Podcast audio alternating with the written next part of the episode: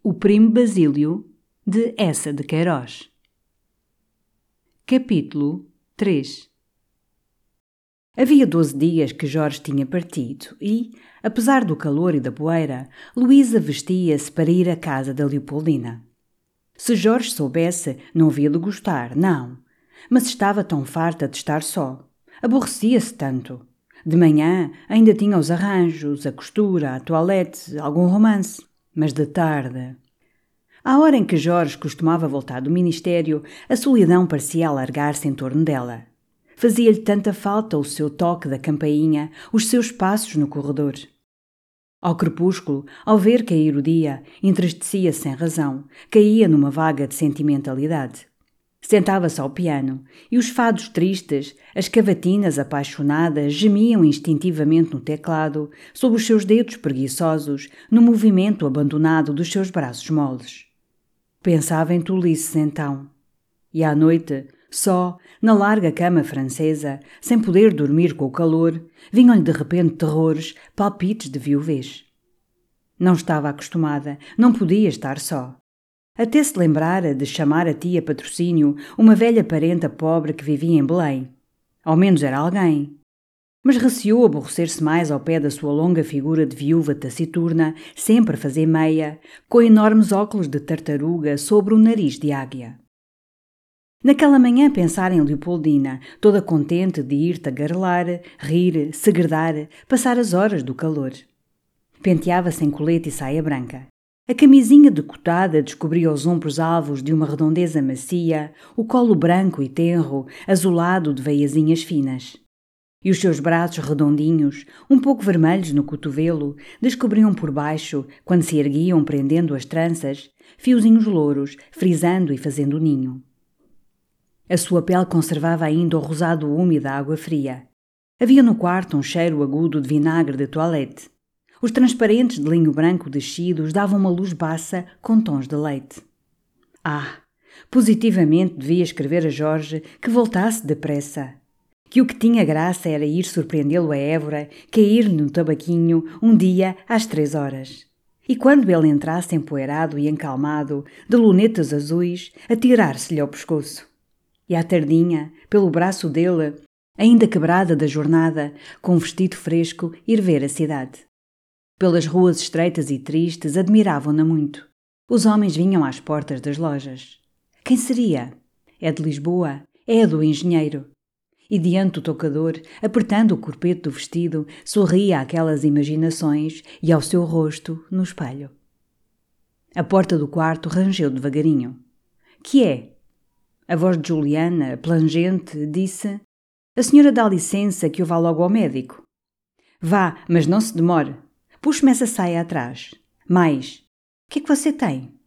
Enjoos, minha senhora, peso no coração. Passei a noite em claro. Estava mais amarela, o olhar muito pisado, a face envelhecida. Trazia um vestido de merino preto escoado e a cuia da semana de cabelos velhos. Pois sim, vá, disse Luísa, mas arranje tudo antes e não se demora, hein? Juliana subiu logo à cozinha. Era no segundo andar, com duas janelas de sacada para as traseiras, larga, ladrilhada de tijolo diante do fogão. Diz que sim, senhora Joana, disse a cozinheira, que podia ir. Vou-me vestir. Ela também está quase pronta. Fica vosso mecê com a casa por sua. A cozinheira fez-se vermelha, pôs-se a cantar, foi logo sacudir, estender na varanda um velho tapete esfiado e os seus olhos não deixavam, de fronte, uma casa baixa, pintada de amarelo, com um portal largo, a loja de marceneiro do tio João Galho, onde trabalhava o Pedro, o seu amante. A pobre Joana babava-se por ele. Era um rapazola pálido e afadistado. Joana era minhota, dia vintes, de família de lavrador, e aquela figura delgada de lisboeta anémico seduzia-a com uma violência abrasada. Como não podia sair à semana, metia-o em casa, pela porta de trás, quando estava só. Estendia então na varanda para dar sinal o velho tapete desbotado, onde ainda se percebiam os paus de um veado. Era uma rapariga muito forte, com peitos de ama, o cabelo como azeviche, todo lustroso do óleo de amêndoas doces. Tinha a testa curta de plebeia teimosa. E as sobrancelhas cerradas faziam-lhe parecer o olhar mais negro. Ai, suspirou Juliana, a senhora Joana é que a leva. A rapariga ficou escarlate. Mas Juliana acudiu logo. Olhou mal. Fosse eu. Boa. Faz muito bem. Juliana lisonjeava sempre a cozinheira. Dependia dela. Joana dava-lhe caldinhos às horas da debilidade ou, quando ela estava mais adoentada, fazia-lhe um bife às escondidas da senhora. Juliana tinha um grande medo de cair em fraqueza e a cada momento precisava tomar a substância. De certo, como feia e solteirona, detestava aquele escândalo do carpinteiro. Mas protegia-o, porque ele valia muitos regalos aos seus fracos de gulosa. Fosse eu, repetiu, dava-lhe o melhor da panela. Se a gente ia ter escrúpulos por causa dos amos, boa, olha quem, vem uma pessoa a morrer e é como se fosse um cão. E com um risinho amargo, diz que me não demorasse no médico. É como quem diz, cura-te depressa ou espicha depressa. Foi buscar a vassoura a um canto e com um suspiro agudo, todas o mesmo, uma récua. Desceu, começou a varrer o corredor. Toda a noite estivera doente. O quarto no sótão, debaixo das telhas, muito abafado, com um cheiro de tijolo cozido, dava-lhe enjoos, faltas de ar, desde o começo do verão. Na véspera até vomitara. E já levantada às seis horas, não descansara, limpando, engomando, despejando, com a pontada no lado e todo o estômago embrulhado. Tinha escancarado a cancela e, com grandes ais, atirava vassouradas furiosas contra as grades do corrimão. A senhora Dona Luísa está em casa? Voltou-se. Nos últimos degraus da escada estava um sujeito que lhe pareceu estrangeirado. Era trigueiro, alto, tinha um bigode pequeno levantado, um ramo na sobrecasaca azul e o verniz dos seus sapatos resplandecia. A senhora vai sair, disse ela, olhando-o muito. Faz favor de dizer quem é? O indivíduo sorriu. Diga-lhe que é um sujeito para um negócio. Um negócio de Minas. Luísa, diante do tocador, já de chapéu, metia numa casa do corpete dois botões de rosa de chá. Um negócio, disse muito surpreendida. Deve ser algum recado para o Sr. Jorge, de certo. Manda entrar. Que espécie de homem é? Um janota. Luísa desceu o véu branco, calçou devagar as luvas de pô de suede claras, deu duas pancadinhas fofas ao espelho na gravata da renda e abriu a porta da sala mas quase recuou, fez Ah! toda escarlate. Tinham reconhecido logo. Era o primo Basílio. Houve um shake hands demorado, um pouco trêmulo. Estavam ambos calados, ela com todo o sangue no rosto, um sorriso vago. Ele fitando-a muito, com um olhar admirado. Mas as palavras, as perguntas vieram logo, muito precipitadamente. Quando tinha ele chegado? Se sabia que ele estava em Lisboa? Como soubera a morada dela?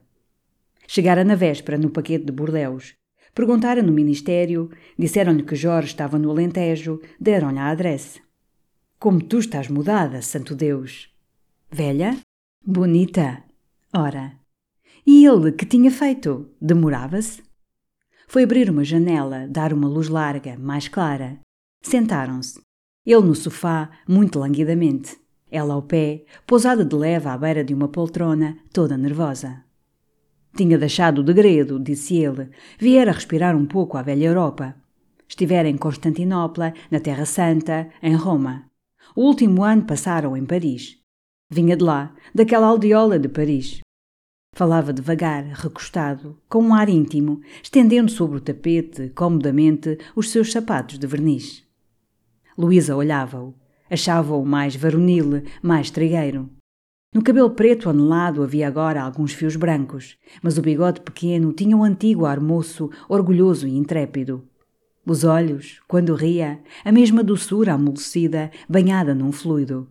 Reparou na ferradura de perlas da sua gravata de cetim preto, nas pequeninas estrelas brancas bordadas nas suas meias de seda. A Bahia não vulgarizara. Voltava mais interessante. Mas tu, conta-me de ti, dizia ele com um sorriso, inclinado para ela. És feliz? Tens um pequerrucho? Não, exclamou Luísa rindo. Não tenho. Quem te disse? Tinham-me dito. E teu marido demora-se? Três, quatro semanas, creio. Quatro semanas. Era uma viuvez. Ofereceu-se logo para a vir ver mais vezes, palrar um momento, pela manhã. Pudera, não? És o único parente que tenho, agora. Era verdade. E a conversação tomou uma intimidade melancólica. Falaram da mãe de Luísa, a tia Jojó, como lhe chamava Basílio. Luísa contou a sua morte, muito doce, na poltrona, sem um ai. Onde está sepultada? perguntou Basílio com uma voz grave. E acrescentou, puxando o punho da camisa de chita: Está no nosso jazigo? Está. Hei de ir lá. Pobre tia Jojó. Houve um silêncio. Mas tu ias sair, disse Basílio de repente, querendo erguer-se. Não, exclamou. Não. Estava aborrecida, não tinha nada que fazer. Ia tomar ar. Não saio já. Ele ainda disse: Não te prendas. Que tolice! Ia à casa de uma amiga passar um momento. Tirou logo o chapéu. Naquele movimento, os braços erguidos repuxaram o corpete justo, as formas do seio acusaram-se suavemente. Basílio torcia a ponta do bigode devagar. E vendo-a descalçar as luvas. Era eu antigamente quem calçava e descalçava as luvas. Lembras-te? Ainda tenho esse privilégio exclusivo, creio eu. Ela riu-se. De certo que não. Basílio disse então, lentamente, fitando o chão: Ah, outros tempos. E pôs-se a falar de colares. A sua primeira ideia, mal chegara, tinha sido tomar uma tipóia e ir lá. Queria ver a quinta. Ainda existiria o baloço debaixo do castanheiro? Ainda haveria o caramachão de rosinhas brancas ao pé do cupido de gesso que tinha uma asa quebrada? Luís ouvira dizer que a quinta pertencia agora a um brasileiro. Sobre a estrada havia um mirante com teto chinês ornado de bolas de vidro. E a velha casa morgada fora reconstruída e mobilada pelo Gardé. A nossa pobre sala de bilhar, cor de oca, com grinaldas de rosas, disse Basílio. E fitando-a, lembras-te das nossas partidas de bilhar? Luísa, um pouco vermelha, torcia os dedos das luvas. Ergueu os olhos para ele, disse, sorrindo: Éramos duas crianças. Basílio encolheu tristemente os ombros, fitou as ramagens do tapete. Parecia abandonar-se a uma saudade remota. E como voz sentida? Foi o bom tempo. Foi o meu bom tempo. Ela via a sua cabeça bem feita, descaída naquela melancolia das felicidades passadas, com uma risca muito fina e os cabelos brancos que lhe dera a separação. Sentia também uma vaga saudade encher-lhe o peito. Ergueu-se, foi abrir a outra janela, como para dissipar na luz viva e forte aquela perturbação. Perguntou-lhe então pelas viagens, por Paris, por Constantinopla. Fora sempre o seu desejo viajar, dizia, ir ao Oriente. Quereria andar em caravanas, boloçada no dorso dos camelos. E não teria medo, nem do deserto, nem das feras. Estás muito valente, dizia Basílio. Tu eras uma maricas, tinhas medo de tudo até da adega na casa do papá, em Almada. Ela corou. Lembrava-se bem da adega, com a sua frialdade subterrânea que dava arrepios. A candeia de azeite pendurada na parede alumiava com uma luz avermelhada e fumosa as grossas traves cheias de teias de aranha e a fileira tenebrosa das pipas bojudas. Havia ali às vezes, pelos cantos, beijos furtados. Quis saber então o que tinha feito em Jerusalém, se era bonito. Era curioso. Ia pela manhã um bocado ao Santo Sepulcro. Depois do almoço montava a cavalo. Não se estava mal no hotel, inglesas bonitas. Tinha algumas intimidades ilustres.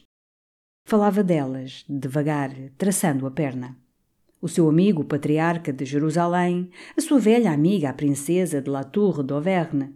Mas o melhor do dia era de tarde, dizia, no Jardim das Oliveiras. Vendo de fronte as muralhas do Templo de Salomão, ao pé a aldeia escura de Betânia, onde Marta fiava aos pés de Jesus, e mais longe, faiscando imóvel sob o sol, o mar morto. E ali passava sentado num banco, fumando tranquilamente o seu cachimbo. Se tinha corrido perigos? De certo. Uma tempestade de areia no deserto de Petra. Horrível. Mas que linda viagem, as caravanas, os acampamentos. Descreveu a sua toilette uma manta de pele de camelo às listas vermelhas e pretas, um punhal de damasco numa cinta de Bagdade e a lança comprida dos beduínos. Devia-te ficar bem. Muito bem, tenho fotografias.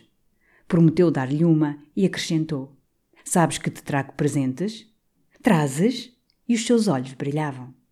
O melhor era um rosário. Um rosário! Uma relíquia! Foi benzido primeiro pelo patriarca de Jerusalém sobre o túmulo de Cristo, depois pelo Papa. Ah, Porque tinha estado com o Papa, um velhinho muito asseado, já todo branquinho, vestido de branco, muito amável. Tu antes não eras muito devota, disse. Não, não sou muito catorra nessas coisas, respondeu rindo. Lembras-te da capela da nossa casa em Almada? Tinham passado ali lindas tardes. Ao pé da velha capela morgada havia um adro todo cheio de altas ervas floridas. E as papoulas, quando vinha a aragem, agitavam-se como asas vermelhas de borboletas pousadas. E a Tília, lembras-te onde eu fazia ginástica? Não falemos no clavai. Em que queria ela então que ele falasse? Era a sua mocidade, o melhor que tivera na vida. Ela sorriu, perguntou: E no Brasil? Um horror. Até fizera a corte a uma mulata. E por que te não casaste? Estava a mangar. Uma mulata. E de resto, acrescentou com a voz de um arrependimento triste, já que não me casei quando devia, encolheu os ombros melancolicamente, acabou-se. Perdi a vez. Ficarei solteiro. Luísa fez-se escarlate. Houve um silêncio. E qual é o outro presente, então, além do rosário? Ah, luvas. Luvas de verão, de pô de suede de oito botões. Luvas decentes. Vocês aqui usam umas luvitas de dois botões, a ver-se o punho, um horror. De resto, pelo que tinha visto, as mulheres em Lisboa cada dia se vestiam pior. Era atroz. Não dizia por ela. Até aquele vestido tinha chique, era simples, era honesto. Mas em geral era um horror. Em Paris. Que deliciosas, que frescas as toaletes daquele verão. Oh, mas em Paris. Tudo é superior. Por exemplo, desde que chegara ainda não pudera comer. Positivamente não podia comer. Só em Paris se come, resumiu. Luísa voltava entre os dedos o seu medalhão de ouro preso ao pescoço por uma fita de veludo preto. Estiveste então um ano em Paris? Um ano divino. Tinha um apartamento lindíssimo que pertencera à Lord de Falmouth, Rue Saint-Florentin, tinha três cavalos. E recostando-se muito, com as mãos nos bolsos, enfim, fazer este val de lágrimas o mais confortável possível. Disse cá: Tens algum retrato nesse medalhão? O retrato do meu marido. Ah, deixa ver. Luísa abriu o medalhão. Ele debruçou-se. Tinha o rosto quase sobre o peito dela. Luísa sentia o aroma fino que vinha dos seus cabelos. Muito bem, muito bem, fez Basílio. Ficaram calados. Que calor que está, dizia Luísa. Abafa-se, hã? Levantou-se, foi abrir um pouco uma vidraça. O sol deixara a varanda. Uma aragem suave encheu as pregas grossas das bambinelas. É o calor do Brasil, disse ele. Sabes que estás mais crescida? Luísa estava de pé. O olhar de Basílio corria-lhe as linhas do corpo. E com a voz muito íntima, os cotovelos sobre os joelhos, o rosto erguido para ela. Mas francamente, disse cá, Pensastes que eu te viria ver? Ora, essa. Realmente, se não viesses, zangava-me. És o meu único parente. O que tenho pena é que meu marido não esteja. Eu, acudiu Basílio, foi justamente por ele não estar. Luísa fez escarlate. Basílio emendou logo, um pouco corado também. Quero dizer, talvez ele saiba que houve entre nós. Ela interrompeu. Tolices. Éramos duas crianças. Onde isso vai? Eu tinha vinte e sete anos, observou ele, curvando-se. Ficaram calados, um pouco embaraçados. Basílio cofiava o bigode, olhando vagamente em redor. Estás muito bem instalada aqui, disse. Não estava mal. A casa era pequena, mas muito cômoda. Pertencia-lhes. Ah, estás perfeitamente. Quem é esta senhora com uma luneta de ouro? E indicava o retrato por cima do sofá. A mãe de meu marido. Ah, Vive ainda? Morreu. É o que uma sogra pode fazer de mais amável. Bocejou ligeiramente, fitou um momento os seus sapatos muito aguçados e, com um movimento brusco, ergueu-se, tomou o chapéu. Já? Onde estás? No Hotel Central. E até quando? Até quando quiseres. Não disseste que vinhas amanhã com o Rosário? Ele tomou-lhe a mão, curvou-se. Já se não pode dar um beijo na mão de uma velha prima? Por que não? Pousou-lhe um beijo na mão, muito longo, com uma pressão doce. Adeus, disse. E à porta, com o reposteiro meio erguido, voltando-se. Sabes que eu, ao subir as escadas, vinha a perguntar a mim mesmo como se vai isto passar? Isto o quê? Ver-mo-nos outra vez? Mas perfeitamente. Que imaginaste tu? Ele hesitou, sorriu. Imaginei que não eras tão boa rapariga. Adeus. Amanhã? No fundo da escada acendeu o charuto devagar. Que bonita que ela está, pensou. E arremessando o fósforo com força. E eu, pedaço de asno, que estava quase decidido a não a vir ver. Está de apetite. Está muito melhor. E sozinha em casa, aborrecidinha talvez. Ao pé da patriarcal fez parar um cupê vazio. Estendido, com o chapéu nos joelhos, enquanto a parelha esfalfada trotava. E tem o ar de ser muito asseada, coisa rara na terra. As mãos muito bem tratadas. O pé muito bonito. Revia a pequenez do pé, pôs-se a fazer por ele o desenho mental de outras belezas, despindo-a, querendo adivinhá-la. A amante que deixara em Paris era muito alta e magra, de uma elegância de tísica. Quando se decotava, viam-se as saliências das suas primeiras costelas. E as formas redondinhas da Luísa decidiram-no. A ela, exclamou com apetite. A ela, como Santiago aos muros. Luísa, quando sentiu embaixo fechar a porta da rua, entrou no quarto, atirou o chapéu para a caseuse e foi-se logo ver ao espelho. Que felicidade de estar vestida!